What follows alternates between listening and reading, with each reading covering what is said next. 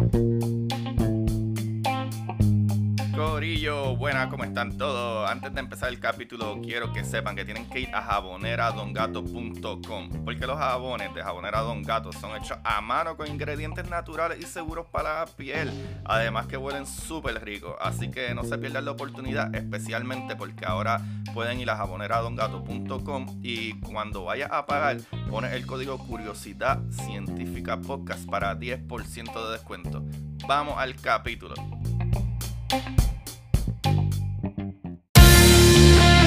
Como dice Marie Curie, en la vida no existe nada que temer, solo cosas que comprender.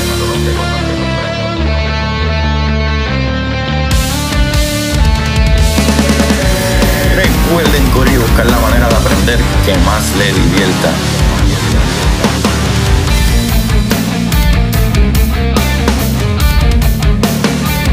deGrasse Tyson dice, nadie que es curioso es tonto. Las personas que no hacen preguntas permanecen ignorantes del resto de su vida. Y para ustedes, esto es curiosidad científica.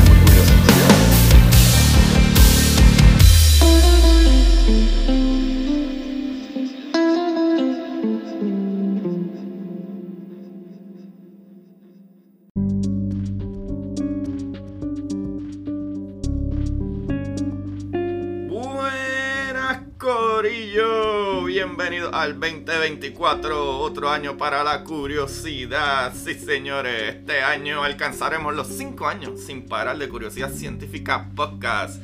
Así que con ustedes les habla su host Agustín Valenzuela. Espero que estén todos bien y hayan pasado una fiesta increíble y con salud y amor, sobre todo.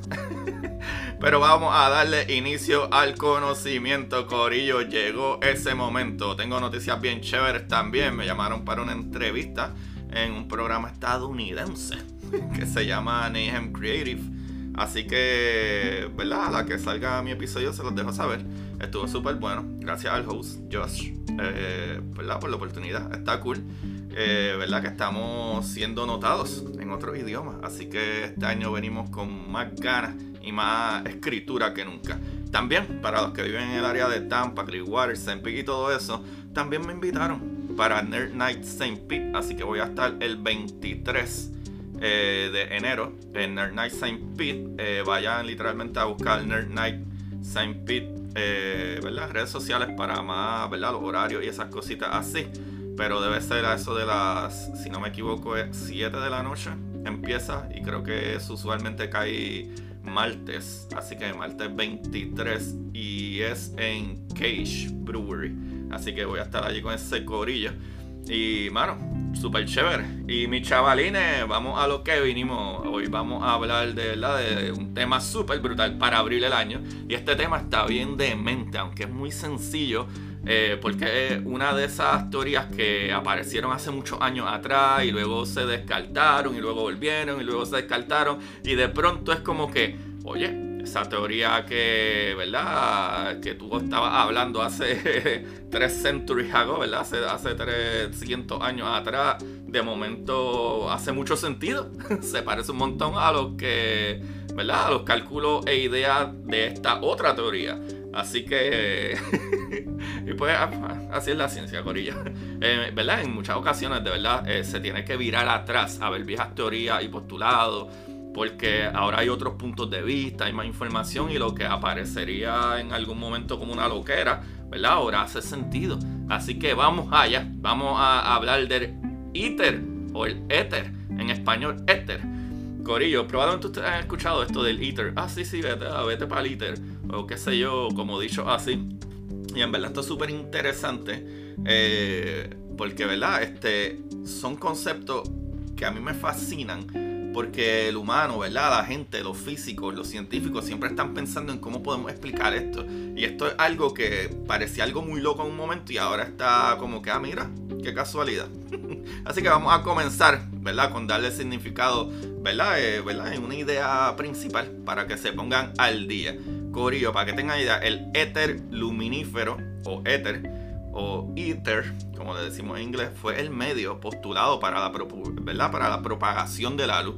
Se utilizó para explicar la capacidad de la luz aparentemente basada en las ondas, ¿verdad? Para propagarse a través del espacio vacío.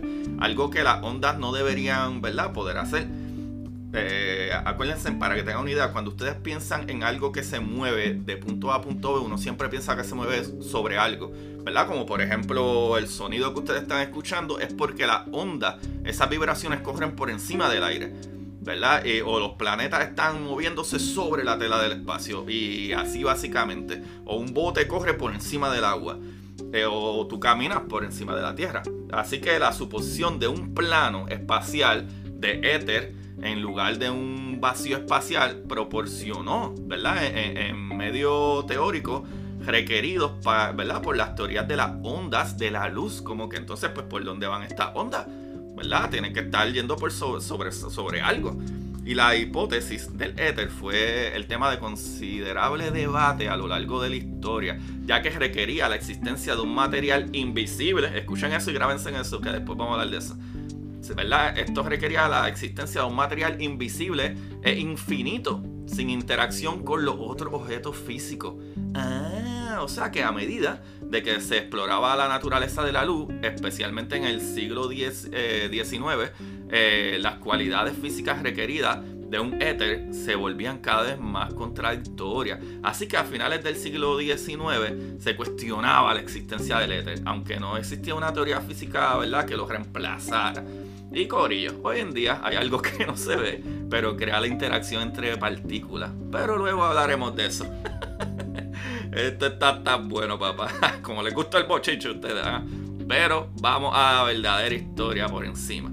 O sea que la idea del éter, ¿verdad? Eh, medio por el que se propagaban las ondas de luz, aparece en el siglo XVII, eh, ¿verdad? Con Christian Huygens y luego desaparece en el siglo XVIII y resurge en el siglo XIX, cuando los experimentos de Young y Fensel apuntan a la naturaleza ¿verdad? ondulada de la luz. O sea que la luz son ondas. O sea que toda la luz, y esto es así, esto existe hoy en día así. Hoy se entiende que son paquetes, ¿verdad? La luz, los fotones, pero se mueven, ¿verdad? En ondas. La luz es tanto, ¿verdad? Una partícula que puedes pensar como un punto o una onda, ¿verdad? o se mueven en forma de onda. Así que Maxwell también pensó que el éter podría considerarse un medio para transmisión de fuerza eléctrica y magnética. ¿Verdad? Ya ven para dónde va esto. ¿ah? Corillos, más adelante, ¿verdad? O más tarde se diría, ¿verdad? Se daría cuenta de que podía olvidarse completamente de este modelo concreto de éter si se ¿verdad? centraba en la forma matemática de la teoría. Sin embargo, justo antes de su muerte, ¿verdad? en 1879, Maxwell escribió un artículo sobre el éter para la Enciclopedia Británica, ¿verdad? Y esto fue en 1878, básicamente un año antes o meses antes de su muerte, en el que aparece como convencido defensor del concepto, ¿verdad? El concepto de éter o del ether. Y esto que les diré ahora es una cita, ¿verdad? De ese artículo de Maxwell, que pienso que está súper cool. Y, ¿verdad? Voy a citar esto.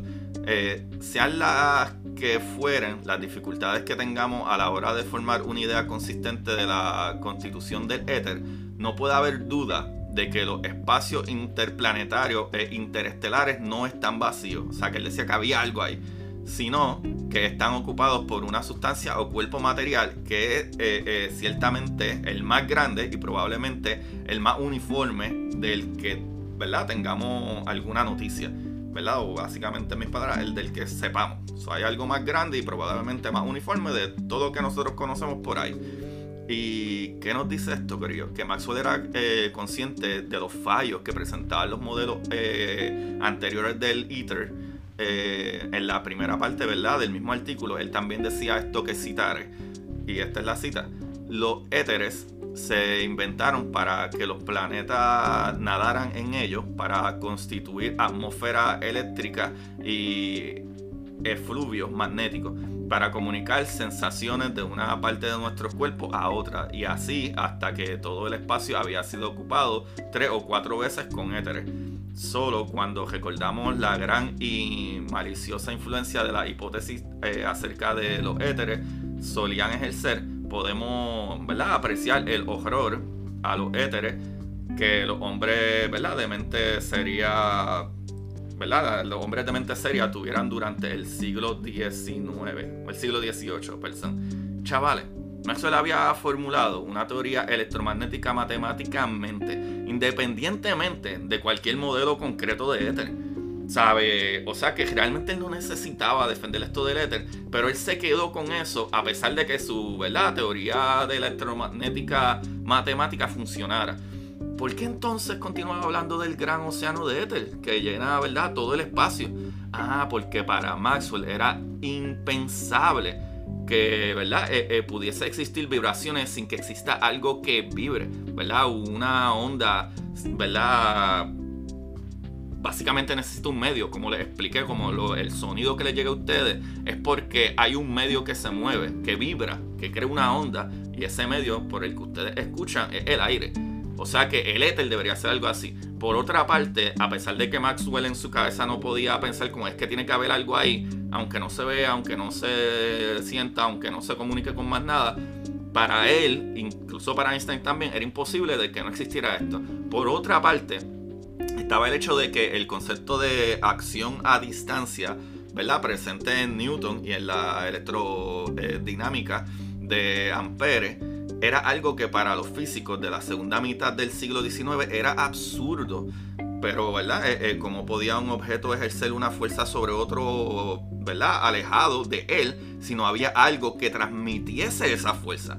¿Verdad? Un cuerpo se dice que actúa sobre otro y la palabra sobre, ¿verdad?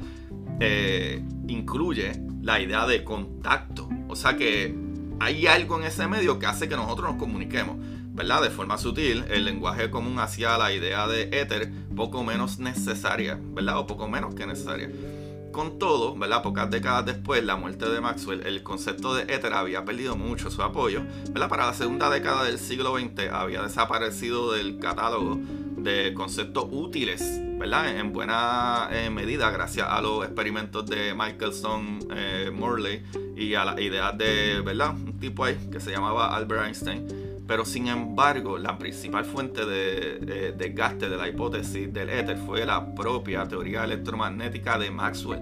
Simplemente porque sus ecuaciones no necesitaban esa hipótesis para explicar completamente los cambios y relaciones entre los campos eléctricos y magnéticos en el espacio. Pero ¿qué pasa aquí, mi gente bella? Ah, vamos a hablar entonces de los campos cuánticos. ¡Uy! Esto se prendió aquí para. Vamos allá. la belleza de la observación. Miren lo que dice en este otro artículo. El concepto de campo. en la mecánica newtoniana, todas las fuerzas son debidas al contacto entre los cuerpos, salvo la fuerza de la gravitación universal que ejerce una inexplicable acción a distancia instantánea.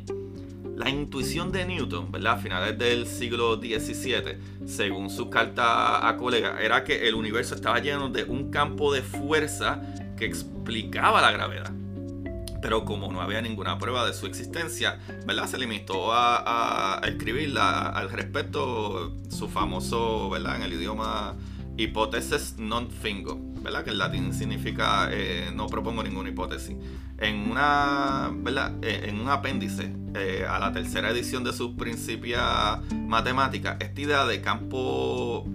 Que de, que un campo permeó la física del sonido y los fluidos durante el siglo XVIII, pero no cristalizó hasta el siglo XIX gracias a la intuición física de Michael Faraday y a las ecuaciones de James Clerk Maxwell para el electromagnetismo.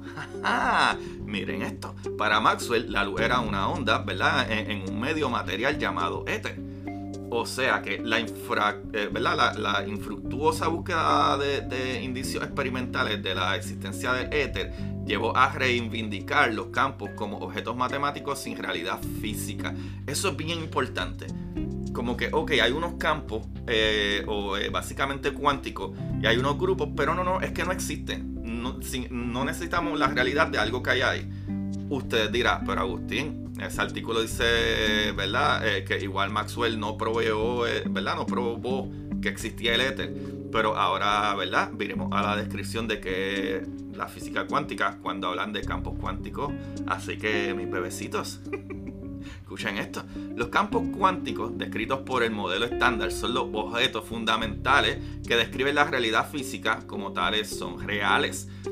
Eh, pero no pueden ser explicados usando objetos aún más fundamentales. Ah, o sea que la realidad física, que esto, ¿verdad? Esto es real. No se pueden explicar usando objetos fundamentales, o sea, lo que tú y yo podemos pensar como una tela o algo ahí. O sea que podemos explicar de que está hecho un átomo, ¿verdad? ¿verdad? Electrones unidos en, un núcleo mediante un campo electromagnético, eh, porque es un objeto fundamental, a pesar de su nombre que significa indivisible los campos cuánticos son indivisibles, Corillo. ¿Qué cosa? Igual que el éter. Solo campos de este, eh, son los verdaderos eh, átomos de la realidad física actual. Eh, es algo que básicamente no se ve. O sea que podemos intuir lo que son los campos cuánticos usando nuestra intuición para los campos clásicos en un medio material. O sea que nosotros explicamos la cuántica con cosas clásicas, pero no es así no se ve así realmente, ¿verdad? Como la temperatura o la velocidad del aire en una habitación, pero dicha intuición es engañosa. No hay un medio material que soporte los campos cuánticos, ¿verdad? Que están sobre el espacio-tiempo, como si fuera una propiedad intrínseca del propio espacio-tiempo, ¿verdad? Como intuía Einstein, aunque le, ¿verdad? desagradaba la física cuántica y solo concebía campos, ¿verdad? Clásicos. Y, ¿verdad? Esto lo añado yo los campos cuánticos funcionan y sus teorías han sido probadas una y otra vez, Corio. O sea que, aunque no le llamemos éter en este momento, la explicación cuántica, ¿verdad? De las interacciones de partículas como las conocemos y nos dice la matemática, es un algo que no se ve y no es tocable como un objeto físico, pero que está ahí. o sea, ¡bum! Chacalaca, aguántate esa, ¿verdad? La que te envió la otra. Los campos cuánticos son referentes a lo que un día fue este, el papillo. ¡Qué maravilla, señores! ¿Ah? Ahí lo tienen. Ideas que aparentan, ¿verdad? E-, ser lo que era y, muchos físicos durante años no podían ver una teoría de, ¿verdad? Que no se explicara de manera tangible. Hoy en día es una, ¿verdad? Que comparte la teoría más importante de nuestros tiempos, la física cuántica. Así que, qué palo episodio, ¿verdad? Para comenzar en el año. Muchachos, Santa Cachuchas, ¿verdad? Tremendo episodio, tú. Vamos a empezar siempre volando cabeza. Ave María. ¿eh? Como son las cosas, ¿verdad? Y, eso sucede mucho, incluso a Einstein mismo, cuando él tenía, eh, ¿verdad? Eh, la teoría que él quería probar de, ¿verdad? De, la constante cosmológica, que después Hubble, ¿verdad? Descubrió como no, no, no, este universo constante, no, no, este universo está en expansión. Y Einstein dijo, ah, diablo, pues ese es mi fallo más grande que he cometido en mi vida. Y de momento, pues, la constante cosmológica se tiró por la ventana y de momento se dieron cuenta que esta expansión tenía un rey y tuvieron que utilizar los cálculos de Einstein para, ¿verdad? Eh, eh, eh, poder crear los cálculos de cuánto ¿verdad? A, qué velocidad y, cómo se está moviendo, ¿verdad? Esta expansión. Y eso fue usando entonces los cálculos que Einstein primero hizo para probar la constante cosmológica, ahora es para probar o medir eh, cuánto se está expandiendo. Así que cositas así suceden en física. Primero se entendía que el éter no era nada y por muchos años, ¿verdad? Se fue pateando una esquina como, no, no, no, ah, maybe sí, ah, maybe no, no, no. Y de momento, ah, mira, el éter funciona como tú sabes que, ah, como los campos cuánticos, esas ecuaciones de, las que podía haber defendido Maxwell y otros, que en un momento dijeron como sí, pero eso no cuadra. Ah, mira, esas ecuaciones ahora hacen sentido cuando hablas de campos cuánticos, que es algo que no se ve, que está en todos lados, permea todo y, ¿verdad? No es necesariamente la tela del espacio, es algo que hay allá afuera y estos campos cuánticos de donde nacen estas partículas y donde y, ¿verdad? Y, por donde se transfieren instantáneamente instantáneamente verdad como sabemos el episodio que, tengo verdad de, de, entrelazamientos de partículas que tú puedes tener una partícula eh, eh, a millones de años luz y otra por acá pero en los campos cuánticos al tener un verdad ser dos partículas pero con eh, básicamente un solo sistema ¡pum! Instantáneamente se comunica uno con otro porque es un solo sistema. Y eso es gracias a ese campo cuántico que transfiere esa, esa información de una u otra manera. Corillo, esta information, esta información la saqué de enciclopediauniversal.es academic.com, de filosofía.org, eh, culturacientífica.com y muy interesante.es. Ahí lo tienen, chavales. Qué clase de palo episodio nuevamente. La verdad que Agustín, tú siempre estás dando lo mejor de ti. Así empezamos el año, Corillo, felices y contentos. Ah, ya mismo, Corillo, tengo en edición la segunda parte de historias cortas para sentarse en el inodoro. ¡Ay! Viene por ahí algo sabroso. Eh, tremendo, tremendo. Para los que no, pues pueden, ¿verdad? Para los que no pueden esperar, vayan al Patreon. Patreon.com diagonal Agustín Valenzuela para que lean las historias cortas, ¿verdad? De ciencia ficción, horror, drama y cosas muy brutales. En verdad están súper buenas. Tengo muy buen feedback. Gracias a todos aquellos que me siguen apoyando ahí. Son corillo y una comunidad súper grande, e interesante. Y, mano ¿verdad? Me alegra mucho que me apoyen. Y, nada, también pueden ir a Amazon, que todavía tienen tiempo para los reyes. Vayan a Amazon y busquen mis libros, ¿verdad? Eh, los que están interesados en aprender más de ciencia eh, y conceptos básicos, busquen Curiosidad Científica, El Universo en Arroz con Habichuelas. También vayan y busquen mis libros, la novela 1 y la segunda parte de esa novela, La, eh, la Exploradora.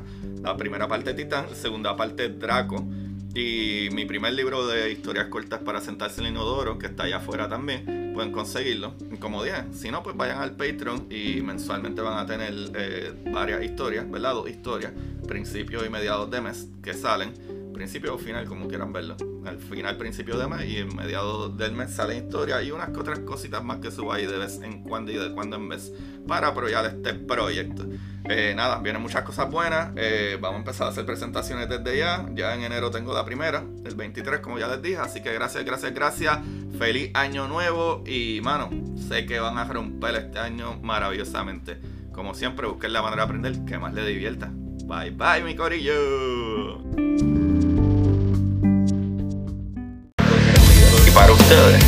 Esto es curiosidad científica.